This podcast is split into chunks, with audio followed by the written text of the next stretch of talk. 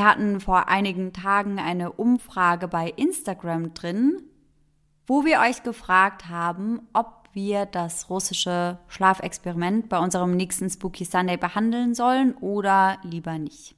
Laura und ich haben uns da vorab sehr lange drüber unterhalten und wir hatten das damals ja dann auch aus gutem Grund verschoben, haben seitdem aber echt unheimlich viele Nachrichten dazu bekommen, dass ihr das so gerne bei uns im Podcast ja. hören würdet, dass wir einfach nochmal drüber nachgedacht haben. Und die Umfrage ist tatsächlich auch sehr eindeutig ausgegangen. Allerdings. Ich glaube, am Ende waren wir bei 90 gegen 10 Prozent. Mhm. Also 90 Prozent waren dafür, dass wir das russische Schlafexperiment bei uns im Podcast behandeln. Und deswegen haben wir uns entschieden, das heute auch zu tun.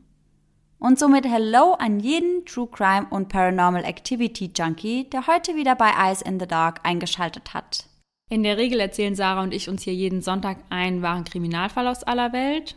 Aber wir können es auch nicht sein lassen, uns mit Creepypastas oder Geistergeschichten auseinanderzusetzen. Und dafür haben wir jetzt einen Sonntag im Monat reserviert. Unseren Spooky Sunday. Also wie immer aufgepasst, denn unsere Spooky Sundays sind dabei nichts für schwache Nerven. Ja, und auch unser heutiger Fall wird dabei keine Ausnahme sein. Ich bin schon wahnsinnig gespannt. Der ist wirklich sehr, sehr creepy mhm. Und teilweise auch sehr grafisch. Okay. Die 1940er Jahre in Russland sind ein dunkles Kapitel in der Geschichte. Der deutsch-sowjetische Krieg tobt und bestimmt das Leben der Menschen dort. Im damaligen Deutschen Reich wird dieser Krieg als der Russland- oder Ostfeldzug bezeichnet. In der früheren Sowjetunion, das heutige Russland, und in einigen Nachfolgestaaten der Sowjetunion wird das Ganze als großer Vaterländischer Krieg betitelt. Das Ganze ist ein Teil des Zweiten Weltkrieges. Die Ostfront bildet von 1941 bis 1945 eine der wichtigsten Landfronten der Alliierten im Kampf gegen das nationalsozialistische Deutsche Reich und seine Verbündeten. Der Krieg beginnt am 22. Juni 1941 mit dem deutschen Überfall auf die Sowjetunion. Und das Ganze endet dann erst nach dem Ende der Schlacht um Berlin am 2. Mai 1945 mit der bedingungslosen Kapitulation der Wehrmacht am 8. bzw. 9. Mai. Dieser Tag wird in vielen Ländern als Tag der Befreiung in die Geschichte eingehen. In Russland wird er als Tag des Sieges bekannt. Ihr könnt euch sicherlich vorstellen, dass während des Krieges einige deutsche Soldaten in Kriegsgefangenschaft geraten sind. Insgesamt schätzt man, dass es etwa 11 Millionen deutsche Soldaten waren. Und davon rund 3,3 Millionen in der Sowjetunion. Von diesen Kriegsgefangenen kehren etwa 2,2 Millionen wieder heim, aber rund eine Million kommt demnach entweder um oder gelten bis heute als vermisst. Vor allem in den ersten Wochen und in den ersten Monaten nach der Gefangenschaft stirbt eine hohe Anzahl der Kriegsgefangenen. Der Grund dafür ist meist Hunger oder die mangelnde Unterbringung. Der Gefangenenalltag wird also von Anfang an vom Kampf ums Überleben geprägt. Die Nahrungszuteilung ist unzureichend und Krankheiten werden nicht wirklich behandelt. Und das sorgt natürlich dafür, dass sich diese sehr schnell verbreiten können und deswegen auch schnell und unschön zum Tod führen. Zwischen 1949 bzw. 1950 wird ein Großteil der Kriegsgefangenen entlassen. Doch einige Nachzügler kommen erst 1955 oder 1956 endlich wieder nach Hause. Doch sie alle haben etwas gemeinsam, nämlich einen größtenteils sehr schlechten Zustand, sowohl körperlich als auch seelisch. Wie es am Ende der Gefangenschaft um die Kriegsgefangenen unserer heutigen Geschichte geht, das werde ich aber erst ganz am Ende der Folge auflösen. Doch eines sei vorab gesagt. Was die fünf Männer dieser Geschichte durchmachen müssen, ist an Grausamkeit, Brutalität und Verachtung des menschlichen Lebens kaum zu übertreffen. Ende der 1940er Jahre entschieden sich russische Wissenschaftler, fünf Menschen für 30 Tage lang wach zu halten. Das Ganze wollten sie schaffen, indem sie eine experimentelle gasförmige Stimulanz verwendeten, welche auf Wachmachern basierte. Allerdings ist unbekannt, um welche Art von Wachmachern es sich hierbei handelte. Was wir allerdings wissen, ist, dass diese in zu hoher Dosis toxisch wirkten, was schlimmstenfalls zum Tod führen konnte. Wenn diese Stimulanz allerdings zu gering dosiert wird, dann verliert sie an Wirkung. Die Namen der Wissenschaftler, welche das Experiment beobachteten, und die Namen der Männer, die als Versuchskaninchen dienten, die wurden nie veröffentlicht. Man weiß lediglich, dass es sich dabei um politische Gefangene handelte, welche als Gegner der Sowjetunion im Zweiten Weltkrieg galten. Zu Beginn des Experimentes wurden die fünf Männer in einen hermetisch abgeriegelten Raum gebracht. Dieser war luftdicht verschlossen, das heißt, der Austausch von Luft wurde komplett unterbunden. Das hatte den Vorteil, dass die Wissenschaftler die Sauerstoffaufnahme der Probanden genauestens überwachen konnten.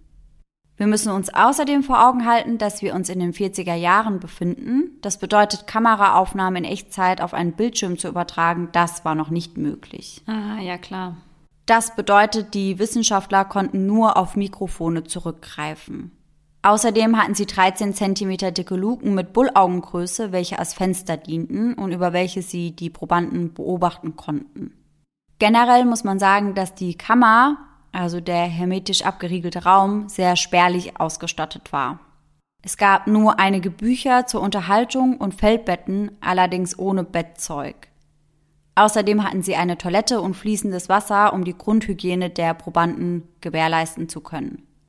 Da das Experiment auf gar keinen Fall durch äußere Einflüsse gestört werden sollte, wurde zu Beginn genügend getrocknete Nahrung für 30 Tage dort platziert. Das war ja der geplante Zeitraum für das Experiment. Mhm. Das heißt, die Wissenschaftler hätten nicht noch einmal in die Kammer kommen müssen, um den Probanden eben Nahrung zu geben. Die ersten fünf Tage verliefen ohne Zwischenfälle. Es gibt keine Beschwerden seitens der Probanden. Allerdings wird das natürlich auch daran liegen, dass die Wissenschaftler ihnen vorab die Freiheit versprochen haben. Also sie haben den Probanden eben versprochen, dass wenn diese an dem Test teilnehmen würden und 30 Tage lang nicht schlafen würden, dass sie danach dann freigelassen werden würden. Dass es sich dabei nur um ein leeres Versprechen handelte, das konnten sie zu diesem Zeitpunkt noch nicht wissen. Und deswegen klammerten sie sich eben auch an diese Hoffnung und beschwerten sich deswegen wahrscheinlich auch einfach nicht. Die Aktivitäten und die Unterhaltungen der Testsubjekte wurden rund um die Uhr via Ton oder über die Bullaugen überwacht. Zunächst gab es dort nichts Auffälliges zu verzeichnen, doch irgendwann änderte sich der Ton. Mehr und mehr begannen die Probanden über traumatische Erlebnisse aus ihrer Vergangenheit zu sprechen. Im Allgemeinen kann man sagen, dass der Grundton ihrer Konversation ab dem vierten Tag immer düsterer wurde. Nach fünf Tagen begann sie sich das erste Mal zu beschweren. Sie beschwerten sich über ihre Umstände und die Ereignisse, die sie an diesen Ort und in diese spezielle Situation gebracht haben. Der Ton der Unterhaltungen wurde immer bedrohlicher, was laut Wissenschaftler darauf hindeutete, dass die Männer eine starke Paranoia entwickelt hatten. Doch kurz darauf stellten die Probanden die Gespräche untereinander komplett ein. Das heißt, Sie haben sich untereinander wirklich gar nicht mehr unterhalten. Von da an flüsterten sie nur noch in die Mikrofone, die ihnen umgeschnallt wurden, oder zu den einseitig verspiegelten Bullaugen. Aus irgendeinem Grund hatten sie das Gefühl, dass sie das Vertrauen der Wissenschaftler für sich gewinnen müssten, und sie dachten, das würden sie schaffen, indem sie ihre Kameraden, also die restlichen Probanden, verraten oder ausliefern würden. Woher diese Ansicht oder diese Einschätzung kam, das konnten sich die Wissenschaftler nicht erklären. Allerdings gehen sie davon aus, dass das ein Nebeneffekt des Gases sein könnte. Mittlerweile sind wir am neunten Tag angekommen. Neun Tage ohne Schlaf, neun Tage ohne Kontakt zur Außenwelt und neun Tage auf diesem experimentellen Gas. Und plötzlich begann einer der Probanden lauthals zu schreien. Aus vollem Halse und unaufhörlich. Dabei rannte er den Raum, also diese kleine abgeriegelte Kammer, auf und ab. Immer und immer wieder und das Ganze für über drei lange Stunden. Bis irgendwann nur noch einige leise, quietschende Geräusche aus seinem Hals hervorkamen. Die Wissenschaftler gingen davon aus, dass er sich bei seinem Rumgeschreie die Stimmbänder zerfetzt hatte. Für alle Beteiligten war das ein sehr verstörendes Spektakel und man würde jetzt davon ausgehen, dass das für die anderen Testsubjekte ebenfalls sehr verstörend war. Allerdings blieben diese davon völlig unbeeindruckt. Das heißt, sie reagierten überhaupt nicht auf diese Geschehnisse, sondern flüsterten weiter in ihre Mikrofone. Bis irgendwann dann ein zweiter Proband ebenfalls begann zu schreien. Und dann brach ein völliges Chaos in dieser kleinen Kammer aus. Die übrigen drei Probanden zerrissen die ihnen zur Verfügung stehenden Bücher. Dann schmierten sie jede einzelne Seite mit ihren eigenen Fäkalien voll. Nachdem sie das getan hatten, klebten sie die Seiten in aller Ruhe über die dicken Bullaugen. Und sobald diese dann zugeklebt waren, verstummte das Schreien. Und auch das Flüstern, welches eben seit Tagen anhielt, wurde eingestellt. Das bedeutete, dass die Wissenschaftler ihre Probanden nun weder sehen noch hören konnten. Und so vergingen die nächsten drei Tage. Mittlerweile waren die Probanden seit zwölf Tagen in der Kammer und das Gas zeigte bisher auch die erwünschte Wirkung. Denn bis zum jetzigen Zeitpunkt hatte keiner der fünf Männer geschlafen. Doch nach wie vor konnten die Wissenschaftler nichts von den Testsubjekten hören oder sehen. Im Stundentakt überprüften die Wissenschaftler die Funktionsfähigkeit der Mikrofone, weil sie einfach wissen wollten, ob diese noch intakt waren. Ihrer Meinung nach war es unmöglich, dass aus einem Raum mit fünf Männern kein einziger Ton kommen würde. Und auch der Sauerstoffverbrauch, welchen sie sich ja ganz genau anschauen konnten, zeigte an, dass alle der fünf Männer noch am Leben sein mussten. Boah, das ist echt sehr, sehr unheimlich. Sehr unheimlich, ja.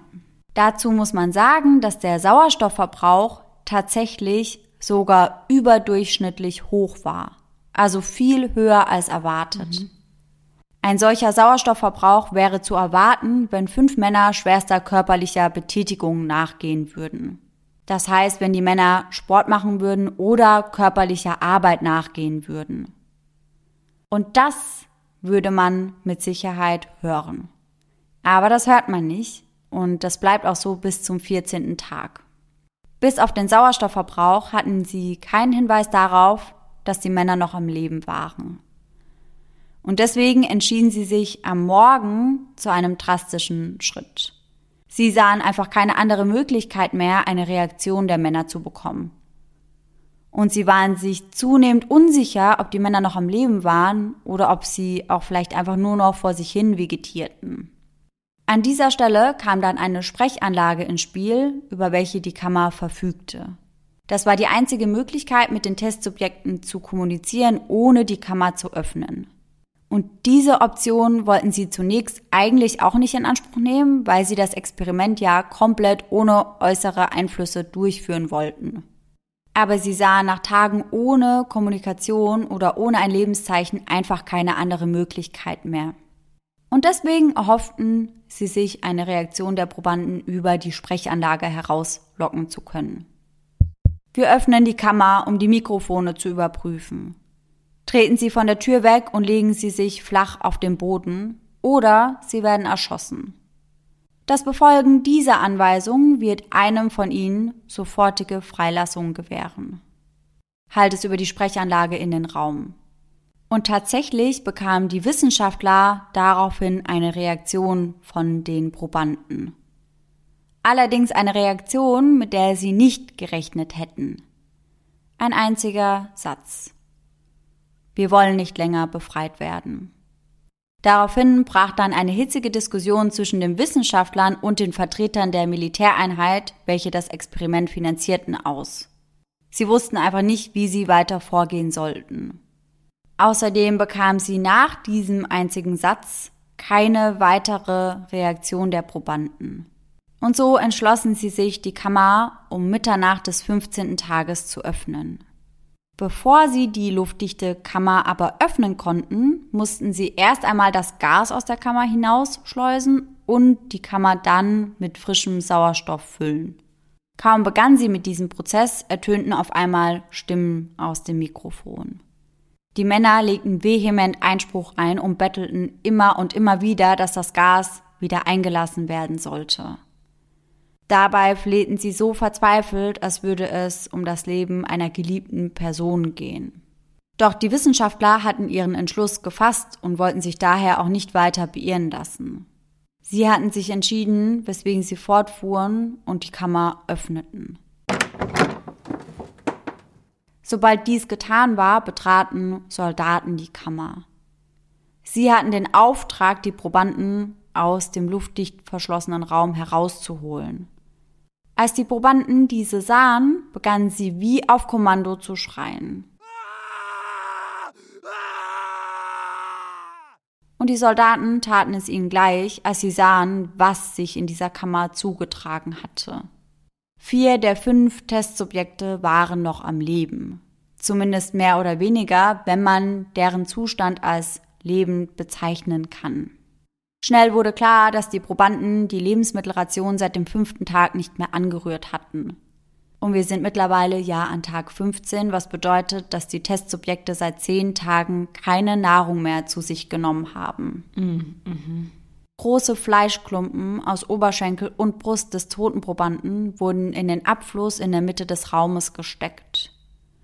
Das sorgte dafür, dass dieser Abfluss verstopft war. Es konnte also kein Wasser mehr ablaufen.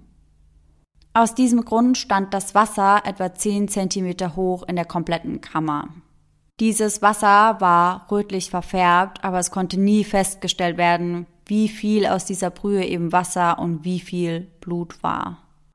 Den vier lebenden Probanden wurden ebenfalls große Teile von Muskeln und Haut aus dem Körper gerissen. Die Enthüllung der Knochen ihrer Fingerspitzen deutete darauf hin, dass die Wunden per Hand verursacht wurden. Zunächst wurde vermutet, dass diese Fleischklumpen eben mit den Zähnen herausgebissen wurden. Allerdings weist das eher darauf hin, dass das mit den Händen passiert ist. Eine Untersuchung der Stellen und Winkel der Wunden zeigte außerdem, dass die meisten dieser selbst beigefügt waren. Alle abdominellen Organe, also alle Organe unterhalb des Brustkorbes, unter anderem die Leber, Gallenblase, Magen, Bauchspeicheldrüse und mehr, wurden entfernt. Auch bei den noch lebenden Probanden. Was? Mhm. Das Herz, die Lunge und das Zwerchfell waren aber noch am rechten Platz. Die Haut der Probanden und das meiste der mit den Rippen verbundenen Muskeln wurde abgerissen. Das hatte zur Folge, dass die Lungen durch den Brustkorb hindurch blitzten. Alle Blutgefäße und Organe waren noch intakt, auch die, die herausgenommen wurden. Diese wurden übrigens wie ein Fächer um die ausgeweideten Körper auf dem Boden drapiert. Bei genauerer Betrachtung der Verdauungstrakte aller vier Testsubjekte konnte man sehen, dass diese gerade dabei waren, Essen zu verdauen.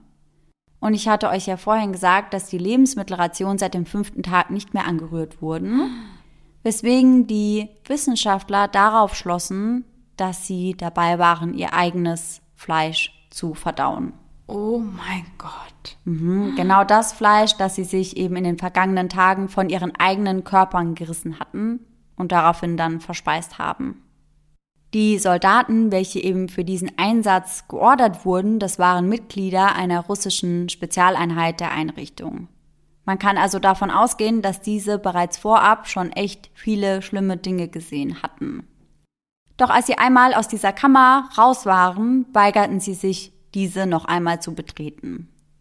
Die Testsubjekte hingegen bettelten ununterbrochen, dass sie in der Kammer bleiben dürften und dass das Gas wieder eingeleitet werden würde. Sie wollten unter keinen Umständen einschlafen. Und sie kämpften wirklich erbittert darum, dass sie in der Kammer bleiben dürften und dass sie diese Hölle auf Erden, wie ich das eigentlich bezeichnen ja. würde, nicht verlassen müssten. Als die Soldaten ein zweites Mal hineingeordert wurden, war der Widerstand der Probanden so heftig, dass ein Soldat schwer verletzt wurde. Bei dem Versuch, eines der Testsubjekte aus der Kammer zu schaffen, riss dieser einem Soldaten die Kehle aus dem Hals. Der junge Mann hatte keine Chance und erlag seinen schweren Verletzungen noch vor Ort. Ein weiterer Soldat wurde ebenfalls schwer verletzt, als diesem durch ein Testsubjekt die Testikel, also die Hoden, abgerissen wurden. Ein weiterer Proband verbiss sich im Bein eines Soldaten, wobei er ihm die Oberschenkelarterie mit den Zehen zerriss. Fünf Soldaten verloren bei dem Versuch, die Testsubjekte aus der Kammer zu schaffen, ihr Leben. Zumindest dann, wenn man diejenigen nicht mitzählt, die sich in den Wochen nach diesem Einsatz das Leben nahmen. Auch einer der Probanden wurde schwer verletzt, die Milz des Mannes riss und blutete daraufhin unaufhörlich. Die Ärzte versuchten dann auch, den Mann vor Ort noch zu betäuben, aber vergebens. Es war fast unmöglich, den Mann irgendwie ruhig zu stellen. Immer wieder schossen die Ärzte eine weitere Portion Morphium hinterher, bis sie bei der zehnfachen Dosis angelangt waren. Morphin ist ein Arzneistoff aus der Gruppe der Opiate und ist relativ stark. Morphium wirkt schmerzstillend, hustenreizlindernd, beruhigend bzw. dämpfend und eine Überdosierung kann mit einem Atemstillstand einhergehen. Es handelt sich dabei also um ein sehr starkes Medikament, doch der Proband schien gar nicht darauf anzuspringen. Auch nachdem er das Zehnfache der üblichen Dosis Intus hatte, kämpfte der Mann wie ein wildes, in die Ecke getriebenes Tier. Er war immer noch in der Lage, sich zu wehren und brach dabei einem Arzt den Arm und mehrere Rippen. Währenddessen, er war ja nach wie vor schwer verletzt, verlor er weiterhin viel Blut bis er irgendwann vollends ausgeblutet war, bis er irgendwann mehr Sauerstoff als Blut in seinen Gefäßen hatte. Die Ärzte konnten dabei dann beobachten, dass das Herz des Mannes noch weitere zwei Minuten schlug. Selbst als dieses nicht mehr am Pumpen war, schrie der Mann noch drei lange Minuten rum. Außerdem war er noch immer in der Lage, wie wild um sich herumzuschlagen, attackierte jeden, der ihm irgendwie zu nahe kam. Immer wieder schreit er mehr, immer schwächer werdend, bis er es ein letztes Mal aus aller Kraft über die Lippen brachte und daraufhin für immer verstummte. Die Soldaten schafften es, die drei restlichen Überlebenden zu fixieren und diese dann zur medizinischen Einrichtung zu transportieren. Die beiden Männer mit intakten Stimmbändern bettelten durchgehend das Gas wieder zu bekommen, damit sie wach bleiben könnten. Der am schwersten verletzte Proband wurde, als er in der medizinischen Einrichtung angekommen war, sofort in den einzig verfügbaren OP-Raum gebracht. Bei der Vorbereitung auf die Operation welche dazu diente, die Organe des Mannes wieder an ihrem rechten Platz einzusetzen, bemerkten sie, dass er nicht auf das ihm verabreichte Sedativum reagierte. Trotz Sedativum, also Beruhigungsmittel, kämpfte er weiter gegen seine Fixierung.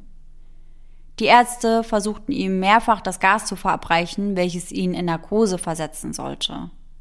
Während der Proband sich dabei wehrte, gelang es ihm, einen etwa 10 cm breiten Lederriemen, welcher sein Handgelenk fixierte, zu zerreißen. Obwohl ihn zusätzlich ein 100 Kilogramm schwerer Soldat festhielt. Wie auch bei den Probanden zuvor war auch hier mehr Anästhetikum als üblich nötig. In der Sekunde, in der die Augenlider des Probanden begannen zu flattern und sich seine Augen schlossen, hörte sein Herz auf zu schlagen. Der Mann verstarb innerhalb weniger Sekunden auf dem OP-Tisch. Im Anschluss darauf führten die Wissenschaftler eine Autopsie durch und dabei stellte sich heraus, dass der Sauerstoffgehalt im Blut dreimal so hoch war wie der Normwert. Die Muskeln, welche noch an dem Skelett des Mannes befestigt waren, waren eingerissen. Eigentlich hingen sie nur noch vereinzelt in Fetzen an den Knochen. Während des Versuches, sich zu wehren, hatte sich der Mann neun Knochen gebrochen. Und es schien fast so, als wären die meisten Brüche durch Druck, welchen die Muskeln auf die Knochen ausgeübt hatten, gebrochen. Das heißt, er hatte sich neun Knochen gebrochen, bedingt durch seine eigene Muskelkraft. Mittlerweile waren also nur noch drei der fünf Probanden am Leben. Darunter auch der, der zuerst angefangen hatte zu schreien und der sich dabei die Stimmbänder zerfetzt hatte. Dieser konnte der bevorstehenden Operation natürlich nicht mehr widersprechen, zeigte aber auf andere Art und Weise seinen Widerstand. Vor allem als das Anästhetikum hereingebracht wurde, begann er den Kopf wild hin und her zu schütteln, gestikulierte und versuchte deutlich zu machen, dass er das nicht verabreicht bekommen möchte. Einer der Ärzte schlug dann etwas widerwillig vor, die Operation ohne Narkose oder ohne jegliche Betäubung durchzuführen.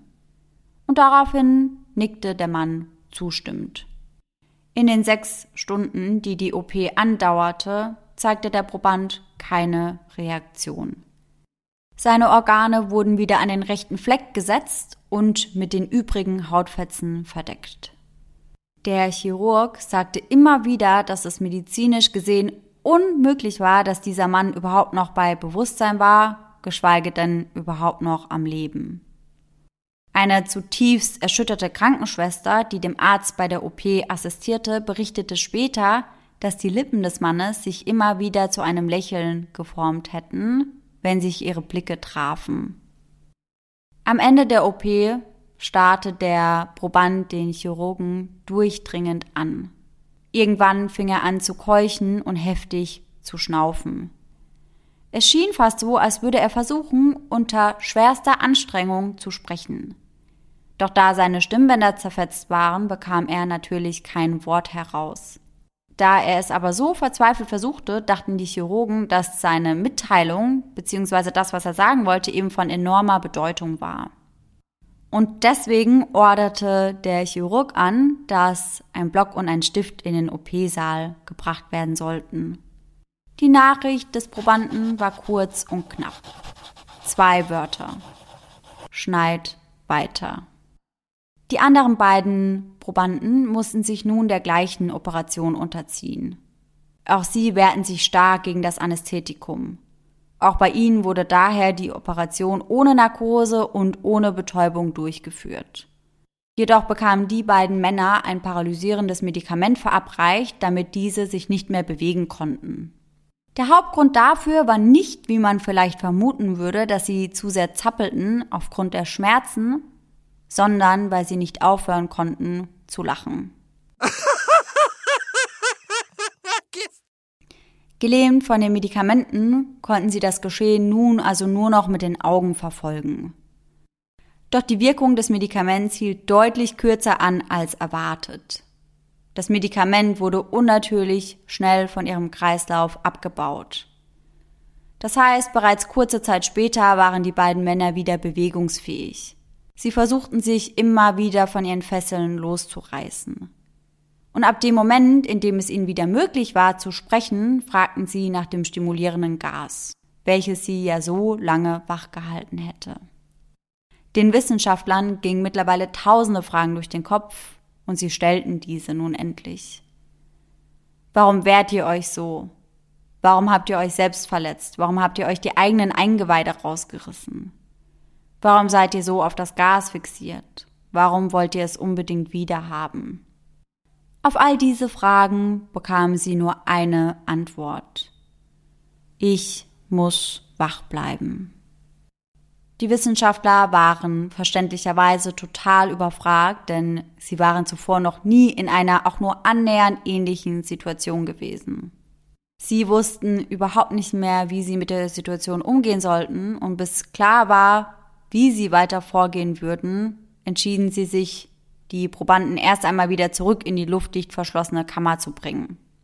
Das Team spaltete sich aber sehr schnell bei der Entscheidungsfindung, denn die Soldaten waren sauer auf die Wissenschaftler, diese hatten ihre Forschungsziele nämlich nicht erreicht. Außerdem waren sie unterschiedlicher Meinung. Die Wissenschaftler waren der Meinung, es wäre das Beste, die restlichen Probanden einschläfern zu lassen. Der befehlshabende Offizier sah das aber ganz anders. Er sah noch Potenzial in dem Experiment. Was würde passieren, wenn sie das Gas wieder einschalten würden? Die Wissenschaftler stellten sich quer und äußerten starke Bedenken, doch sie wurden überstimmt. Die übrigen Probanden, nur noch drei an der Zahl, wurden nun auf das weitere Experiment vorbereitet. Dafür wurden sie an ein EEG angeschlossen Außerdem wurden ihre Fesseln zusätzlich gepolstert, um eine Langzeitfixierung zu ermöglichen. Ein EEG ist übrigens eine Methode der medizinischen Diagnostik und der neurologischen Forschung, zur Messung der summierten elektrischen Aktivität des Gehirns durch Aufzeichnung der Spannungsschwankungen an der Kopfoberfläche. Gemessen wird das Ganze über Elektroden, welche an der Kopfhaut angebracht werden. Damit einher geht dann meist eine grafische Darstellung dieser Schwankungen. Genutzt wird das bei Erkrankungen des Gehirns, beispielsweise bei Entzündungen des Gehirns oder auch bei der Narkolepsie, also der Schlafkrankheit. Die Testsubjekte wehrten sich weiterhin mit aller Kraft, die sie noch hatten. Sie beruhigten sich erst, als sie hörten, dass das Gas wieder eingeleitet werden sollte. Bis das passieren würde, versuchten sie angestrengt nicht einzuschlafen. Hierfür summte eines der Testsubjekte laut und monoton. Das Testsubjekt, welches sich die Stimmbänder zerfetzt hatte, stemmte seine Beine so stark wie möglich gegen die Lederbänder. Erst rechts, dann wieder links, dann wieder rechts, dann wieder links.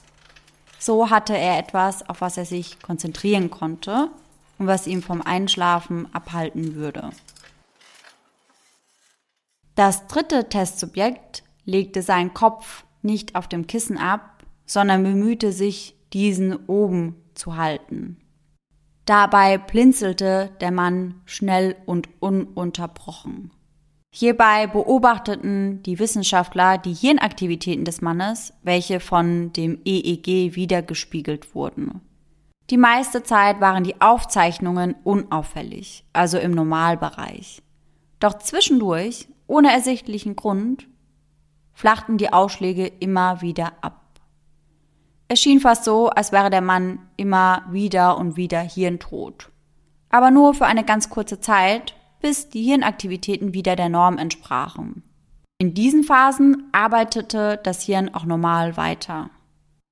Während die Wissenschaftler auf dem Bildschirm des EEGs fixiert waren, beobachtete eine Krankenschwester das Testsubjekt direkt. Irgendwann verdrehten sich die Augen des Mannes nach hinten. In dem Moment, in dem er den Kopf wieder auf das Kissen fallen ließ, änderten sich die Hirnaktivitäten augenblicklich. Die Werte, die nun angezeigt wurden, deuteten auf einen Tiefschlaf hin. Die Ausschläge der Hirnaktivitäten wurden daraufhin immer flacher und flacher, bis sie auf Null sanken. Und genau in diesem Moment, also gleichzeitig, hörte das Herz des Mannes auf zu schlagen. Das war nun der dritte Proband des Experiments, der nicht überleben sollte.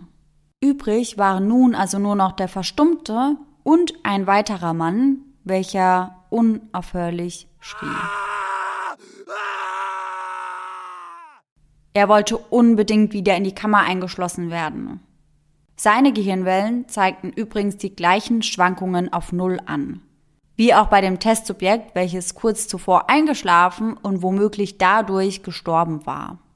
Der befehlshabende Kommandant gab daraufhin dann den Befehl, die Kammer zu schließen.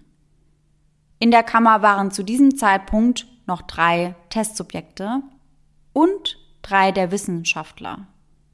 Einer von den Wissenschaftlern zog daraufhin seine Pistole, zielte auf den Kommandanten und drückte ab. Er traf den Kommandanten zwischen den Augen. Danach drehte er sich zu dem stummen Probanden um und drückte ein zweites Mal ab. Tötete damit also eines von zwei verbleibenden Testsubjekten mit einem glatten Kopfschuss. Dann drehte er sich zu dem letzten Mann. Dieser war noch immer fest fixiert auf seiner Liege und an dem EEG angeschlossen. Die restlichen Mitglieder des Forschungsteams und der medizinischen Abteilung flohen außer Reichweite. Ich werde hier drin nicht mit diesem Ding eingesperrt. Nicht mit dir, schrie der Wissenschaftler in Richtung des Mannes, welchen er bereits anvisiert hatte. Was bist du? Ich muss es wissen. Das Testsubjekt lächelte. Hast du es so schnell vergessen? Wir sind ihr. Wir sind der Wahnsinn, der in euch allen lauert verlangt danach, jeden Moment eures animalischen Verstandes freigelassen zu werden. Wir sind das, wovor ihr euch jede Nacht in euren Betten versteckt. Wir sind das, was ihr zu Stille betäubt und paralysiert, wenn ihr euch zu eurem nächtlichen Zufluchtsort begebt, den wir nicht betreten können.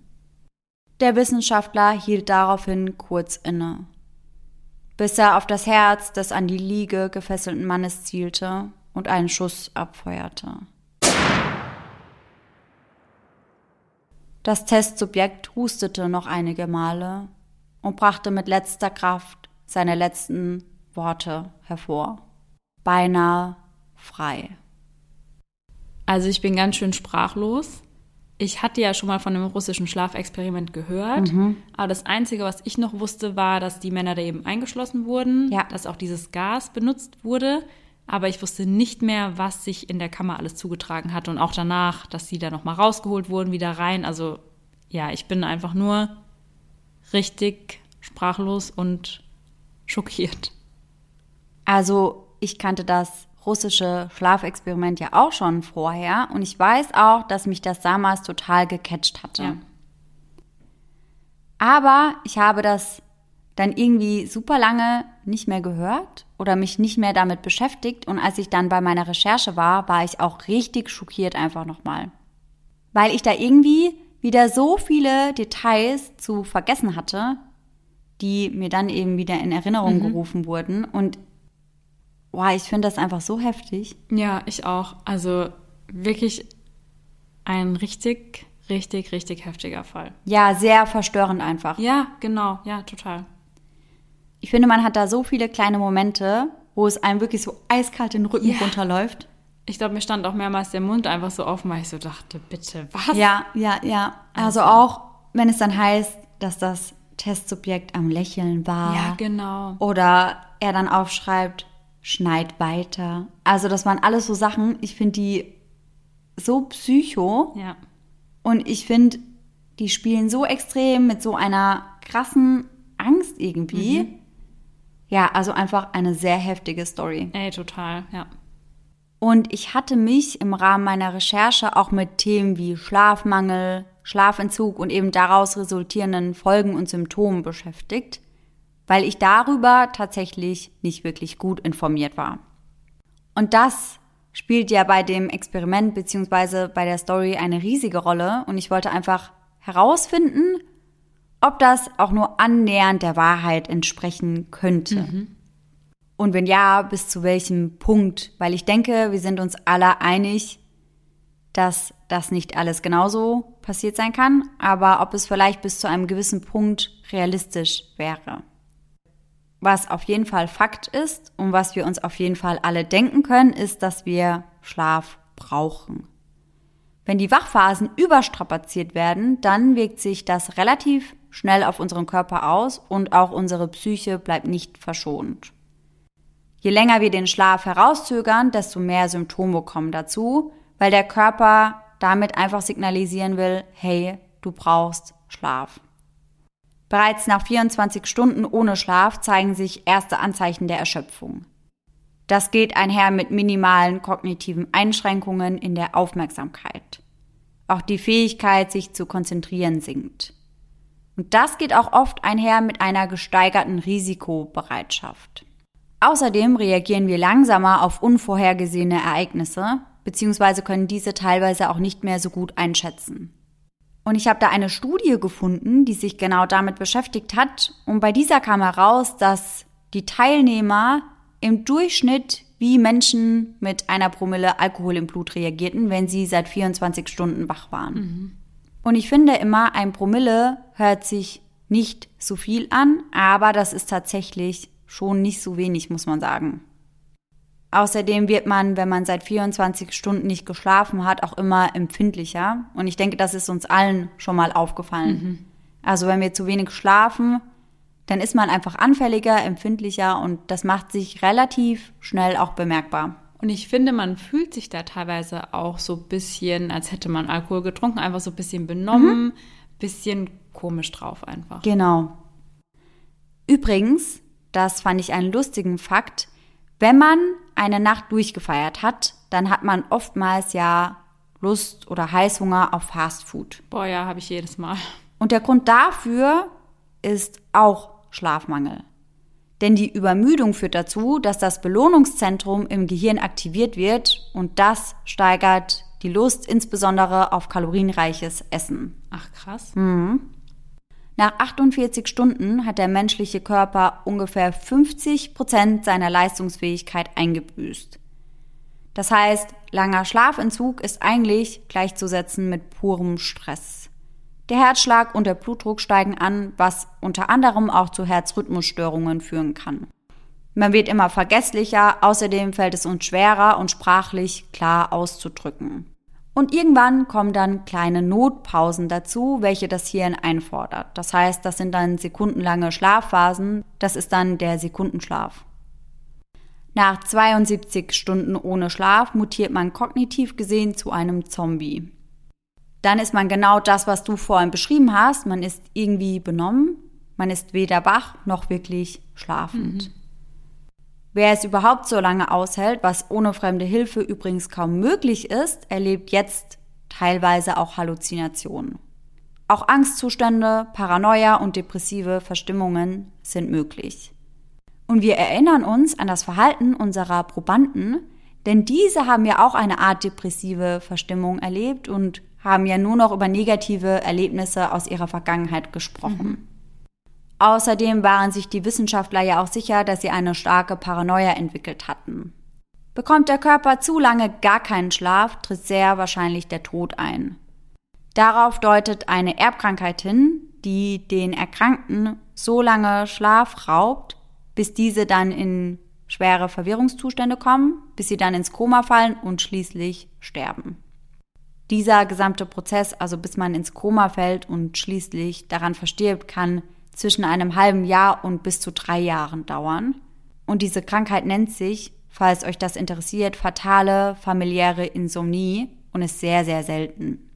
Aber hieraus können wir auf jeden Fall ziehen, dass Schlafmangel tödlich sein kann. Ist die Frage, wie es bei kompletten Schlafentzug aussieht. Das habe ich mich auch gefragt und dabei bin ich über den Namen Bright Tony Wright gestolpert. Im Mai 2007 ist dieser nämlich 266 Stunden am Stück wach. Das sind mehr als elf Tage und elf Nächte. Unsere Probanden aus dem russischen Schlafexperiment hielten es vier weitere Tage aus. Rein anhand der Wachphasen der Probanden lässt sich die Geschichte also nicht unbedingt als Fake entlarven, würde ich jetzt mal sagen. Mhm. Aber es gibt natürlich andere Details der Story, die sehr abenteuerlich sind und teilweise einfach unmöglich.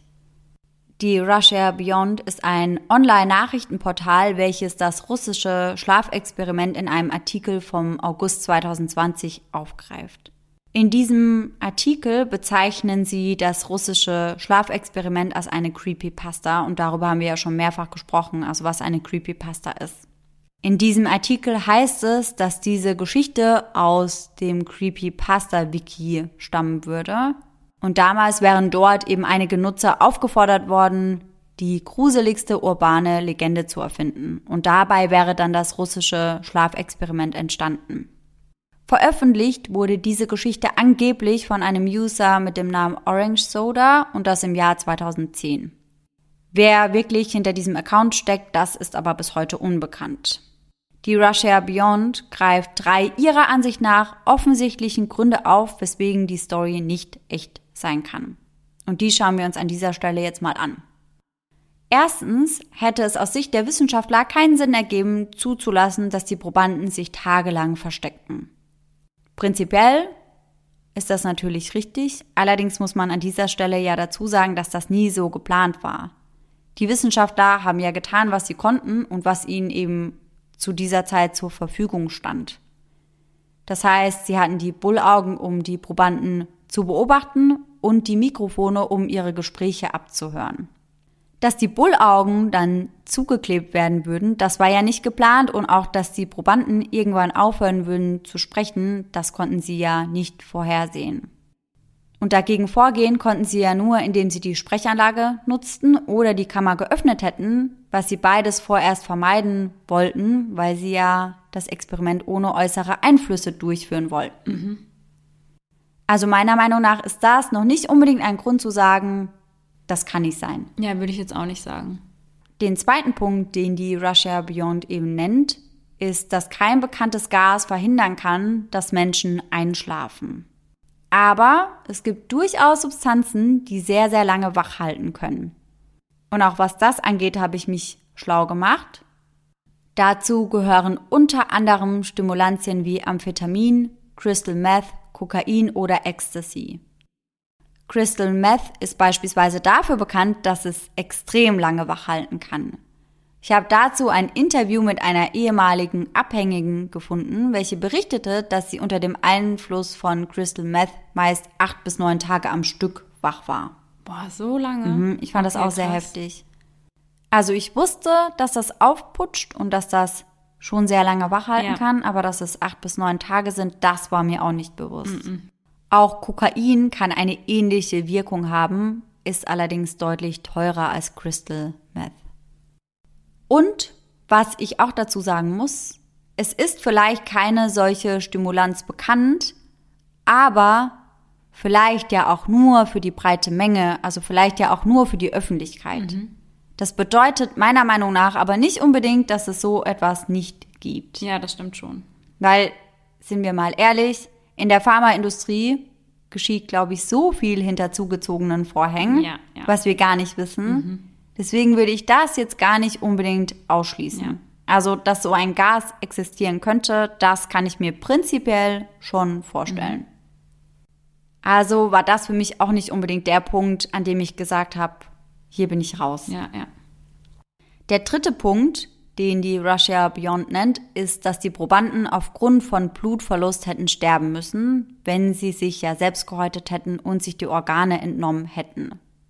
Und da bin ich komplett dabei. Ja. Hätten sie auf jeden Fall, also das kann niemand überleben. Allerdings habe ich einige extrem furchtbare Hinrichtungsmethoden aus dem Mittelalter gefunden. Darunter auch die Methode, bei der Verurteilte bei lebendigem Leib gehäutet wurden. Oh mein Gott, mhm. das ist grausam. Ganz schlimm. Der Tod tritt hierbei dann meist durch Unterkühlung, massiven Blutverlust oder eben Infektionen ein. Boah, Unterkühlung. Oh ja, Gott. ganz schlimm. Allerdings muss man dazu sagen, dass das oftmals erst nach Stunden oder wochenlanger Qual zum Tod führte. Ach, krass. Ja, ich dachte auch, dass das viel schneller ja. gehen würde. Aber das hat sich teilweise über einige Wochen hinweg gezogen. Oh, ist das furchtbar. Mhm. Mhm. Oh Gott. Unabhängig davon, ob sich die Testsubjekte jetzt wirklich gehäutet haben, das steht nur in einigen Geschichten mit drin. Mhm. Das ist nicht überall mit drin. Scheinen mir die Verletzungen, die sie sich angeblich aber selbst zugefügt haben, doch schon sehr extrem. Ja, das war auch der Punkt, wo ich vorhin so dachte, okay, ist wirklich die Frage, ob jemand mit solchen Verletzungen ja. noch am Leben sein ja, kann. Ja, I'm out, habe ich mir da auch gedacht. Ja. Also auch, dass sie die so fächermäßig vor sich gelegt ja, haben. Und auch, dass sie dann wieder eingesetzt wurden mhm. und noch komplett intakt waren. Vor allem also ich glaube, das wäre schon nicht möglich gewesen, wenn man ein Skalpell oder ähnliches gehabt hätte, aber das müssen sie ja mit den bloßen Fingern gemacht ja, haben. Genau, und da hätte man ja irgendwas zerstören müssen ja, eigentlich. Deswegen, also eigentlich braucht man nicht groß drüber diskutieren, ob das ja. jetzt wahr ist oder ob das nicht wahr ist. Zumindest wird es so, wie es da dargestellt mhm. wurde, nicht wahr sein. Ja. Ob so ein Experiment vielleicht irgendwann mal stattgefunden hat und vielleicht in eine ähnliche Richtung ging, das kann man natürlich nicht leugnen unbedingt. Ja, ja.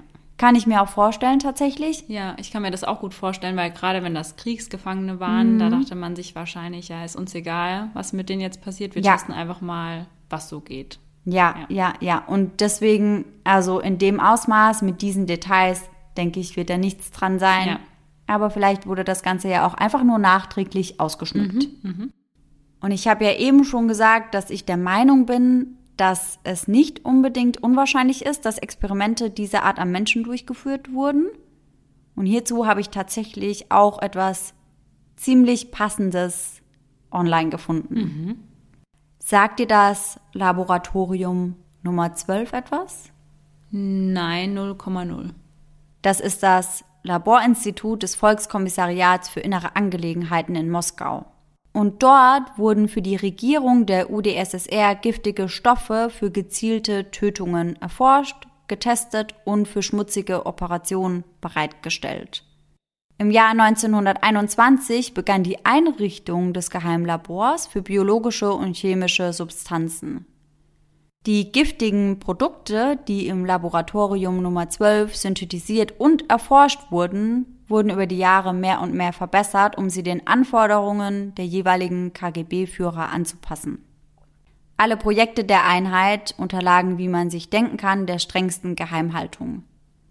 Unternommen wurden hierbei vor allem Menschenversuche mit Giften.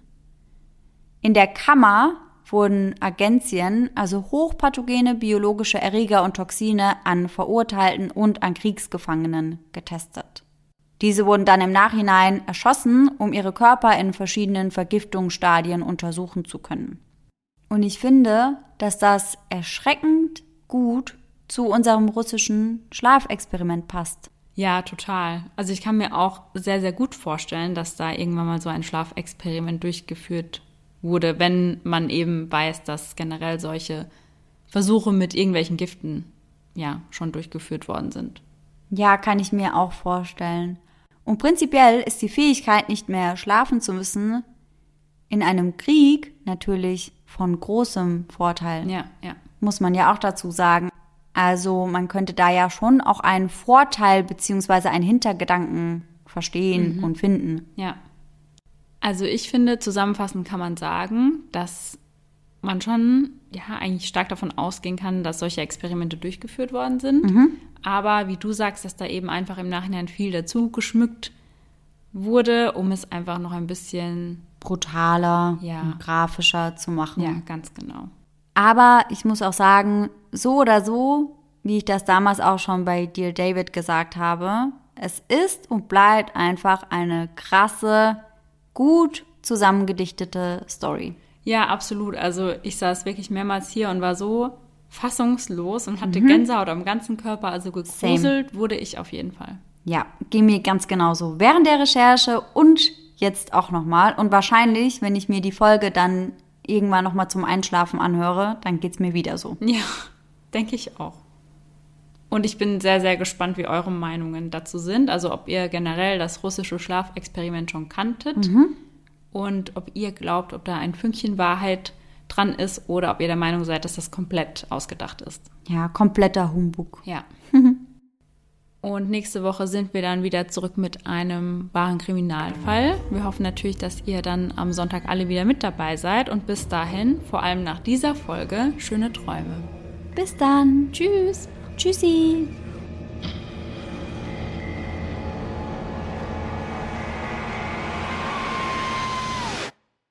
Deswegen haben wir dafür einen Monat, einen Monat im Sonntag.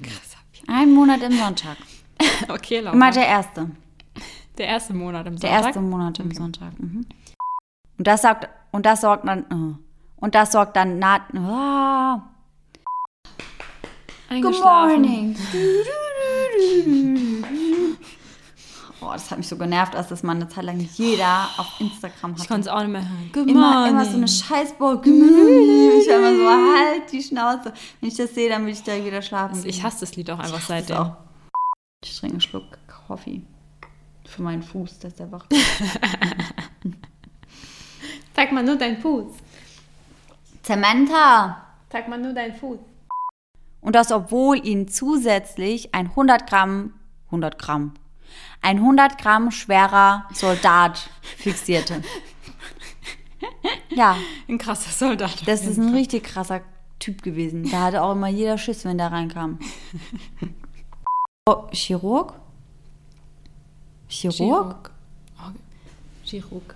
Ein nee. Chirurg schon mal nicht. Nein, Nein Laura hätte noch. Chirurg. Chirurg. Chirurg? Nee. Die Russia Beyond ist ein Nachrichtenportal, brutal vor allem. Nachrichtenportal. Tschüssi!